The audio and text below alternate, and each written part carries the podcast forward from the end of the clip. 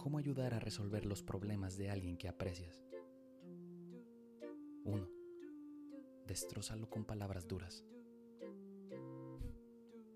Sigue añorando el pasado.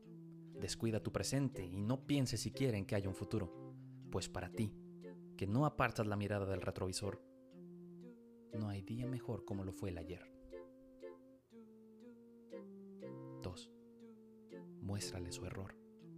Sé sarcástico. Dile que es un idiota. Justificar tu estadía en el pasado argumentando que para vivir plenamente un nuevo amanecer hay que aprender de los errores para no volver a cometerlos es la posición más madura y válida por la cual pudiste optar. No, no es verdad. Craso error, idiota.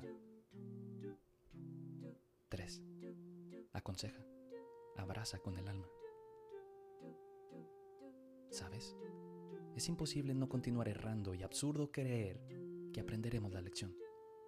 Volverás a caer, incluso a tus 80.